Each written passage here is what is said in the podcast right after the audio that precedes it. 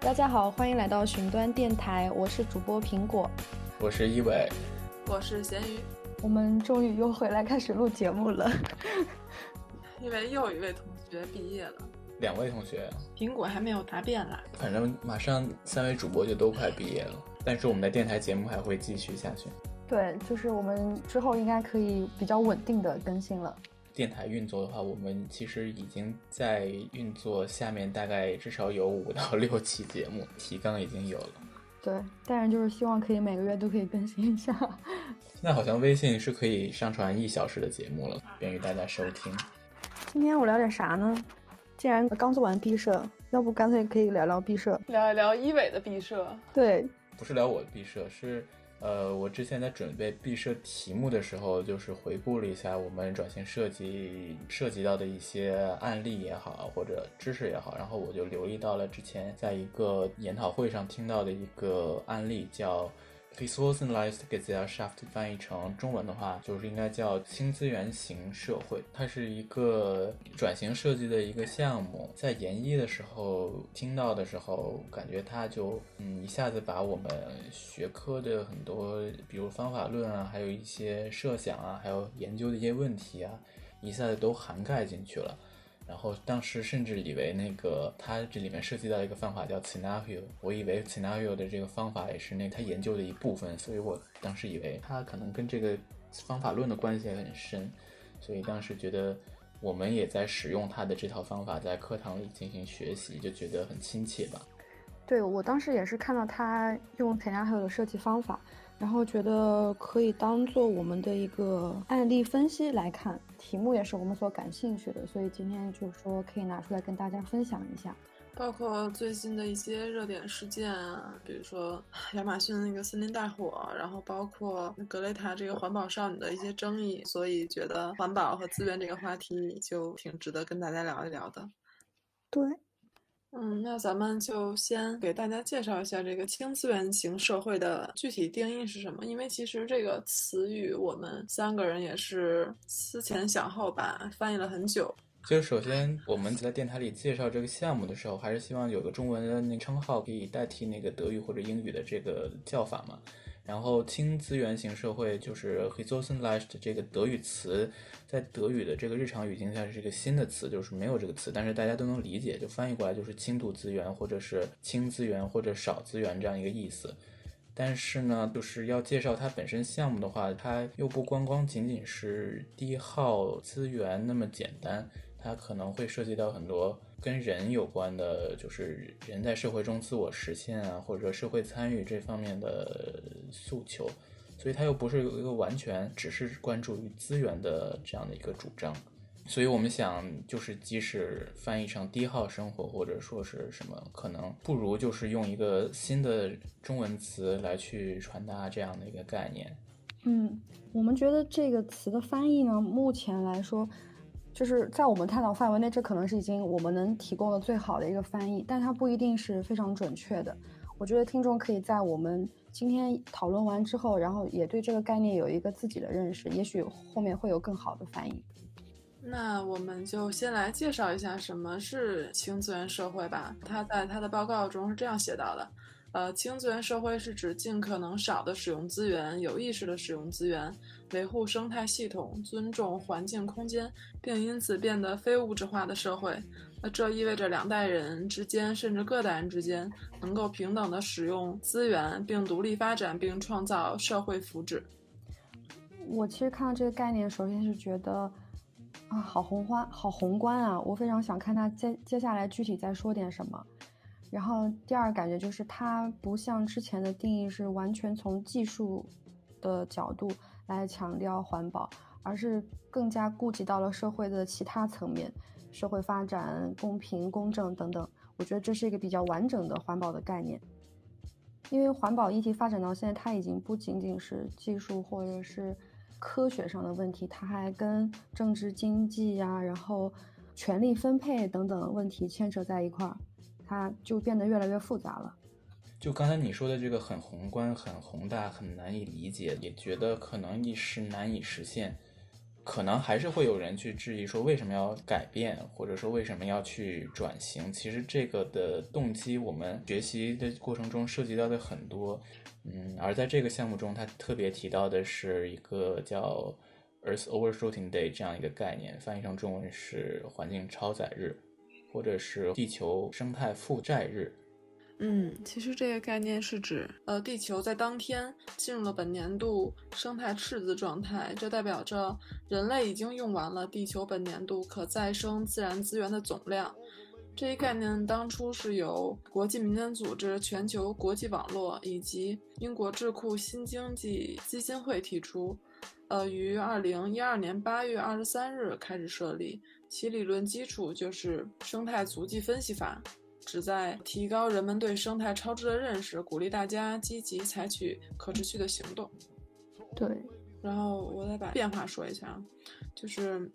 地球超载日，嗯，它的计算始于一九八七年，那时候超载日为十二月十九号，而之后的每一年地球的超载日的日期都会提前。今年地球超载日已经提前到了七月二十九号。如果按照现在的资源消耗率，等同需要一点七五个地球才能满足人类每年使用资源的需求。嗯，就是说，如果我们不改变我们的生活方式，不控制碳排放总量，这个日期可能会再进一步提前，一直往前提前。如果我们不行动的话，我是想补充的是这个环境超载日的这个计算吧。它主要是监测人类碳排放，然后再计算就是地球可以吸收的二氧化碳的量，来去做一差值的比较吧。就是它这个计算其实也是有一定的争议，就是其实你要考虑其他因素的话，比如说水消耗或者生物多样性，还有比如说废物排放啊之类的，就是这个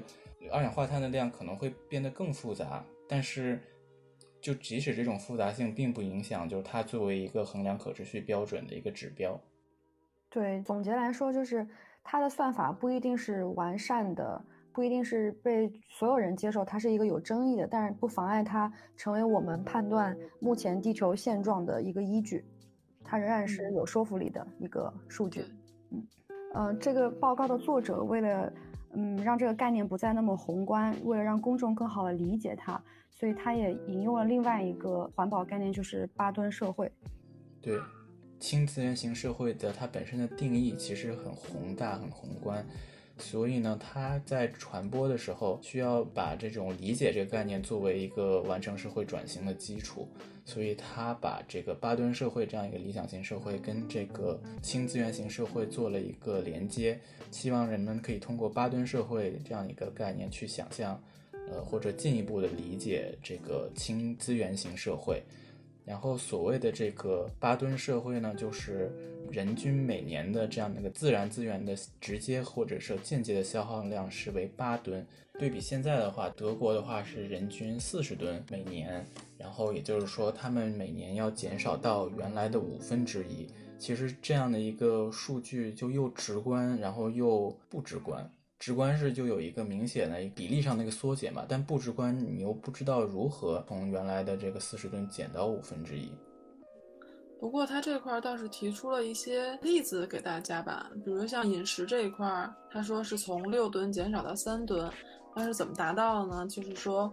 他们认为可以减少动物产品、加工食品和非本地生产食品的使用。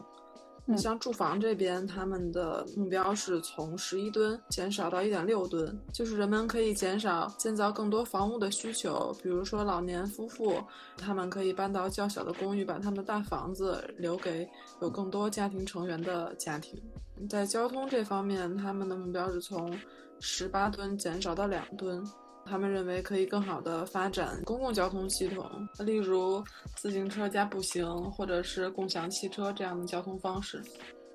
嗯，对，就是他其实也很那个，怎么说比较合理吧？就是他说生活的不同方面都是减少五分之一是不太可能的。就比如说住房呢，你可以减得多，或者是饮食的你可以减得少一点，大概就是你不同的可以减的不一样多，或者说每个人的选择也可以不一样。就比如说，我可以选择我住房多减一点，然后饮食少减一点，大概是给了一个这样的就是弹性吧。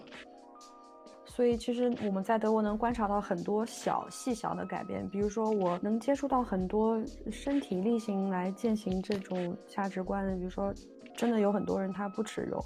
或者是尝试更少的摄入肉之类的，而且理由是出于保护环境这个想法。我就觉得 DM 这两年，DM 是德国的一个日化超市，然后 DM 这两年有很多比较环保的产品。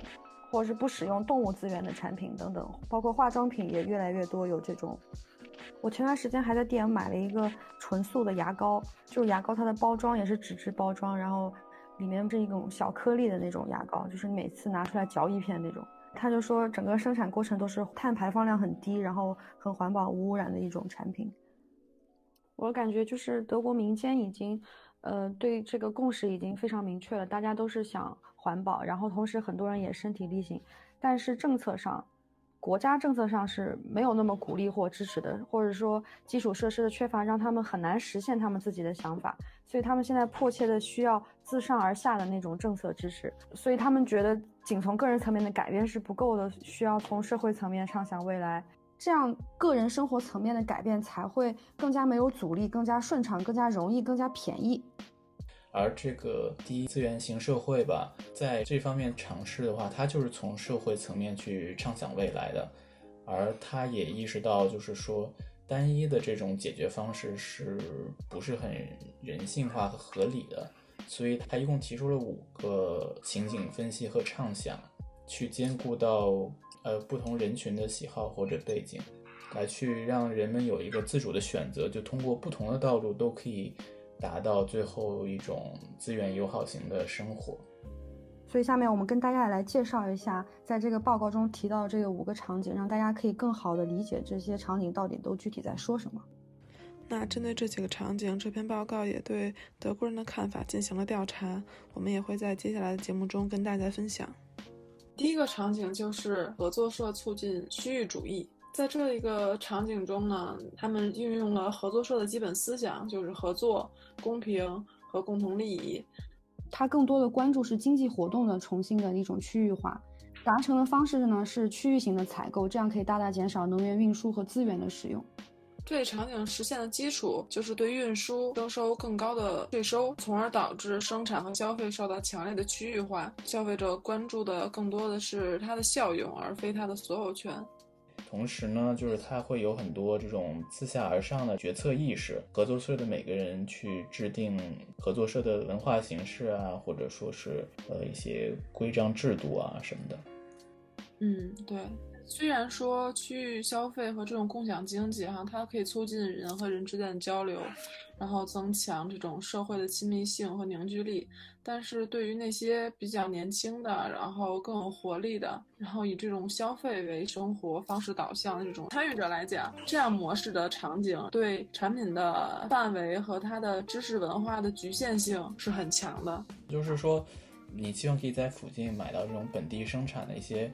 呃，农产品也好啊，或者是手工生产衣物也好，但你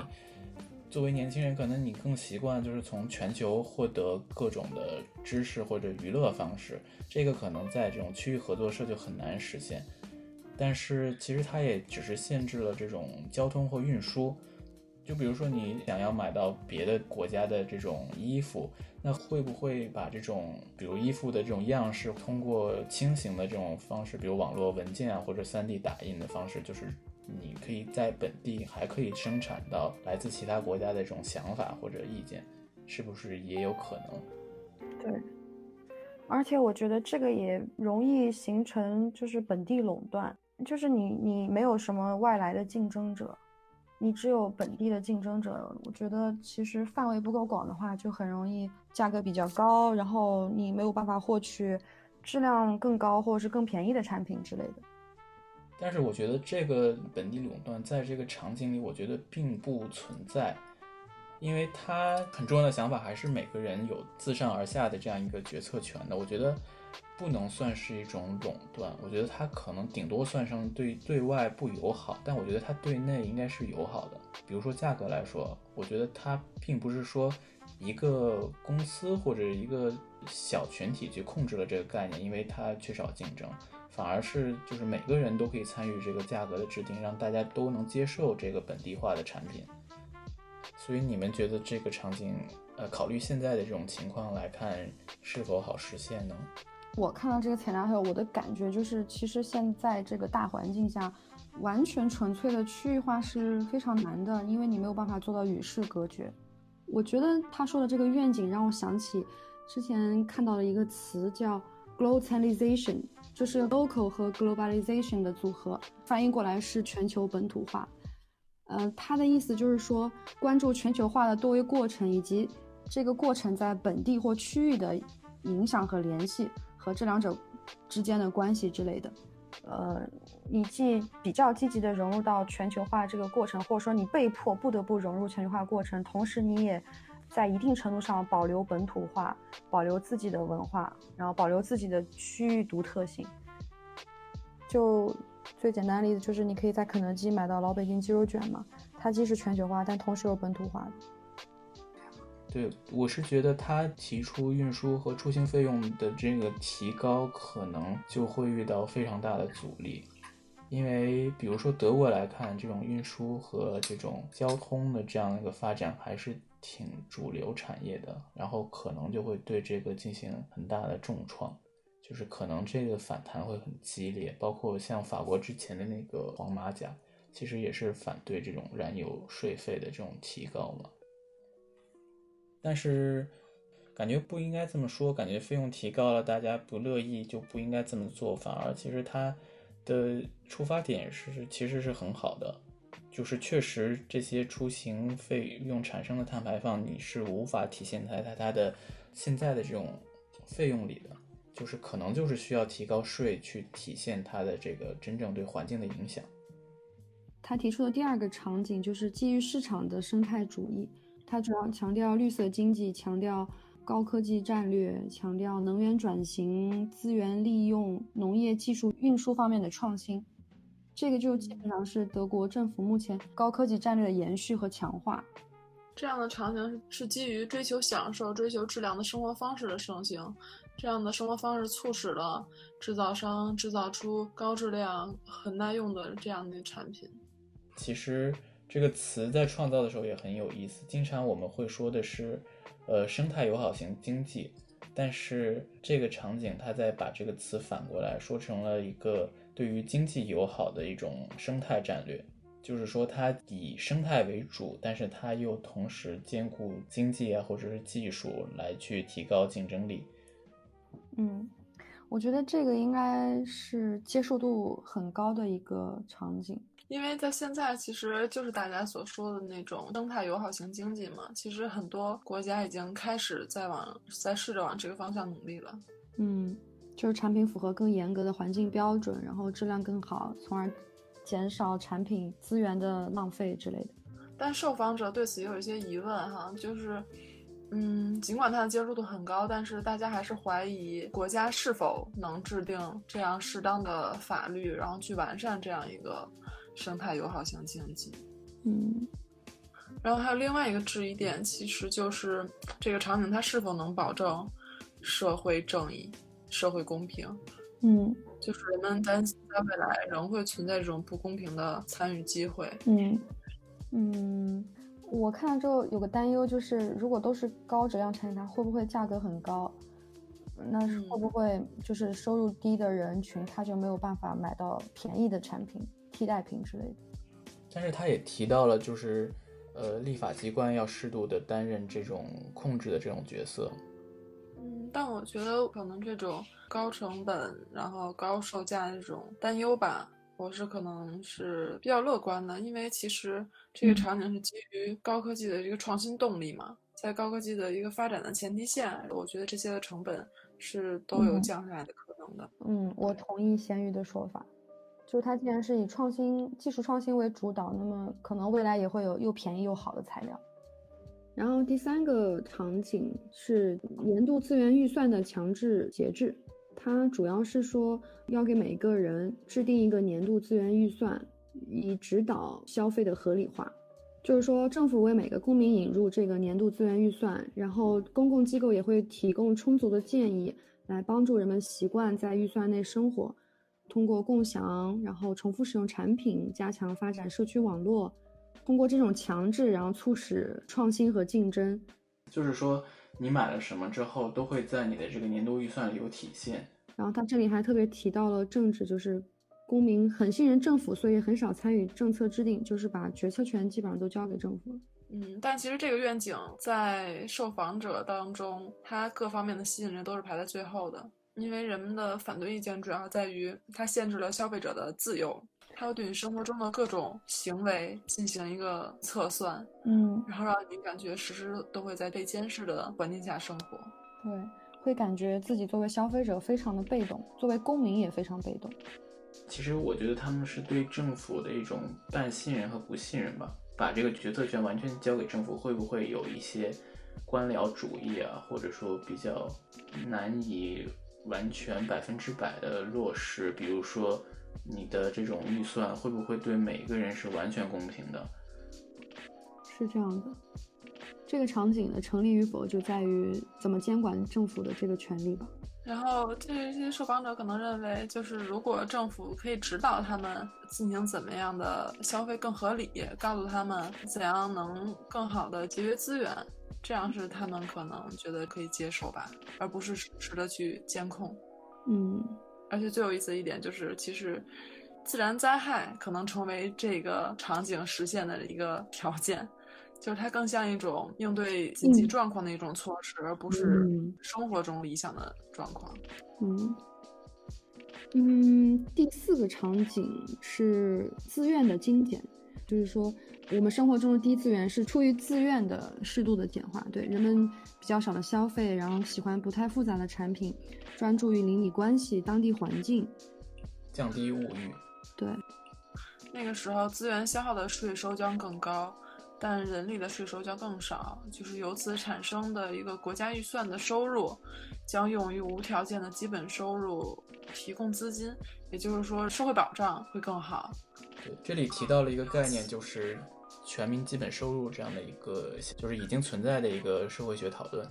嗯，跟咱们上一期聊的，呃，基本上是一个概念吧。这个基本收入的提供，可以让人们在选择职业时更加的自由，然后有更多的时间去进行资源节约活动，然后从而更有效的开展工作和休闲活动，然后从而减少资源消耗。对，我记得我们上次还聊了一下，究竟什么是资源节约型的活动？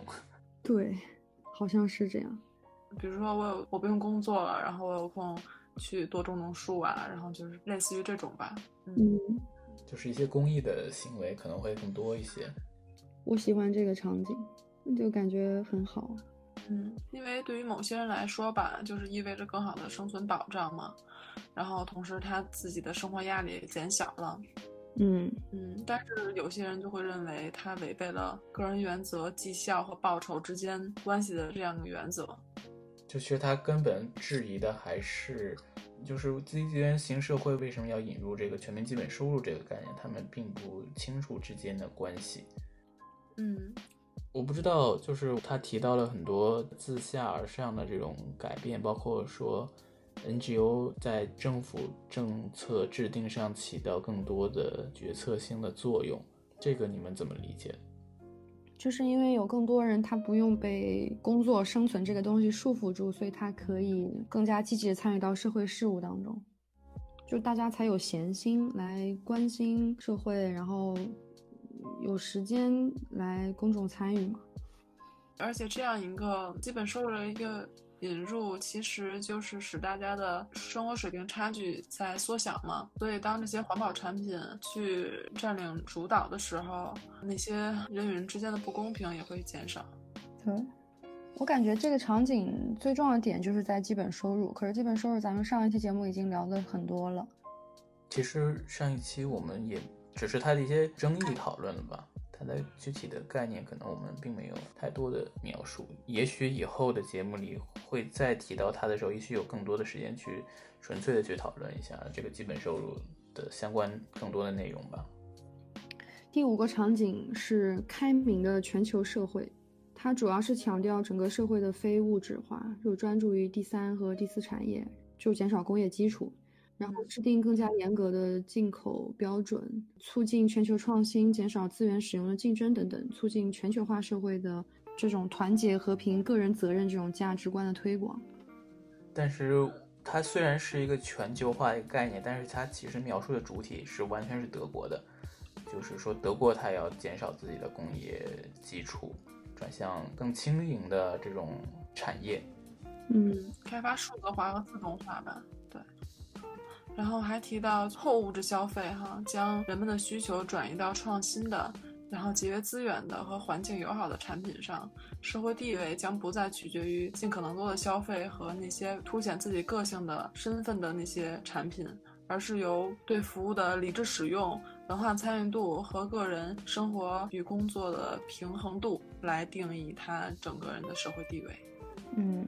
所以就是也强调个人就会更喜欢有意义的、可以自我实现、自我赋权的这种职业选择。那公司也相应的需要提高员工工作的灵活度和独立性等等，然后家长式的这种政策制定模式就会被就会被完全抛弃，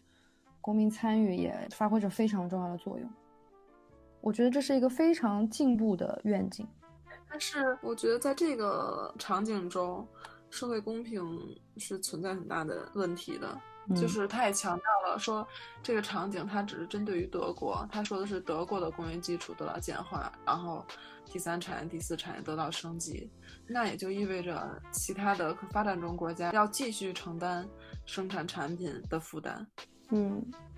对，同时他对交通运输的依赖也会更重，因为他基本上抛弃了本地生产。可能反而运输所造成的环境压力可能会更大。对，它只能依赖于就是更加集中的呃生产之后提高效率这一点，去减少非本地化生产的一些负面效应。嗯，而且一些受访者还认为，就是说在未来，技术知识是重要资源。他们会怀疑德国在很大程度上放弃工业生产，而用进口代替工业生产，这也就意味着德国的技术可能得不到进一步的发展。是的，我觉得这个概念它确实没有说得很清楚，因为它完全以一个德国的身份去讲，所以我们就是比如说这个场景下的中国会是什么样的？可能是不是就是说，呃，中国继续担任这个第一生产制造大国的身份，那所有想从事这个工作的人，是不是也会都来到中国去从事这个生产工作？然后可能全球化就会更加的发达，就是可能人员的流动会更加的多样，或者说大家靠选择自己的这种职业来去选择自己生活的地点。对，我觉得是这样。对，其实反对的意见，也就是说，他还是很强调德国的科技实力会受到影响嘛。其实他跟这个理念也是有点对着的，可能这部分的受访者没有办法抛弃掉国家的这个概念。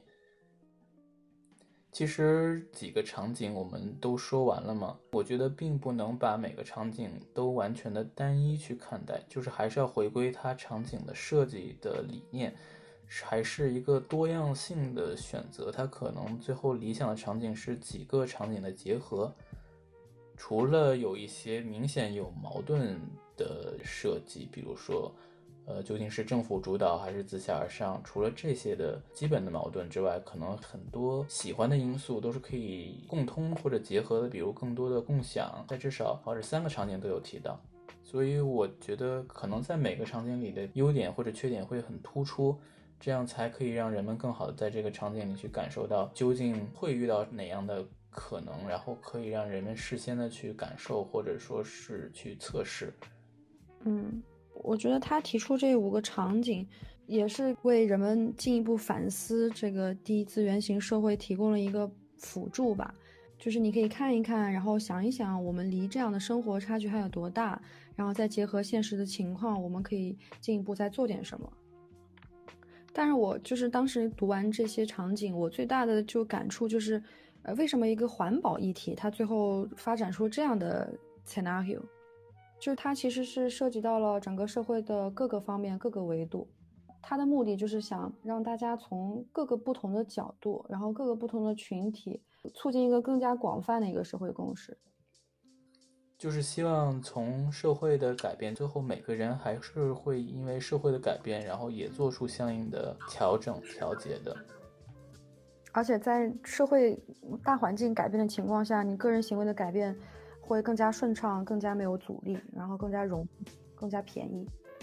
嗯，所以就是说，我们假如在这个前提下再去聊个人行为的话，可能就是另外一种分析方式，就不会说啊这种方式，呃，是否会带来更大的环境效应或者环境负担，也许就会变得好接受一些，或者选择会更加的多元。嗯，就你们觉得这个采纳这个设计方法是有用的吗？刚开始我刚学这个这个学科，然后包括用这个方法的时候，我觉得就是比较空洞，然后比较不切实际的吧。嗯然后但是通过这两年的学习来讲，我觉得其实 Scenario 这个方法可以很好的去打开你的思维，嗯然嗯后去让你畅想一些你觉得现在不可能发生的事情。当你畅想出很多很多场景的时候，其实你已经有了很多的方法，你可以把这些方法再融合在一起，然后去促进一个更好的方案的一个形成。嗯嗯，我觉得 Scenario 的作用就在这儿。嗯先接着你的说吧，就是我觉得它就是前男友可以让人有一个很好的一个心理准备，就是好像这些东西对你来说不是完全全新或者完全这种未知或者可怕的，你把它的正面影响可以很好体会到，然后也能意识到它的一些不足，所以我觉得对于一个讨论来讲，讨论的一种工具来讲，我觉得是必要的，也是很有用的，因为只有这种有了共识之后，我们才可以做具体的事情。我觉得它是可以很好的达成一种，就是，嗯，我们怎么样才能在每个人的想法之间取到一个最大公约数，或者在某一个确定的方向上有一个更进一步的想法，而且是每个成员都同意或者有参与的。嗯，我觉得 Scenario 的最大的好处就是它模拟了多个非常复杂的环境。呃，可能你对社会有一些想法，但你不知道从何说起。但是在 Scenario 里面，你肯定有一点你是感兴趣的，或你是比较了解的，这样就可以把很多人凑在一起，然后就这个问题展开讨论。所以它是一个很好的设计方法吧，我觉得。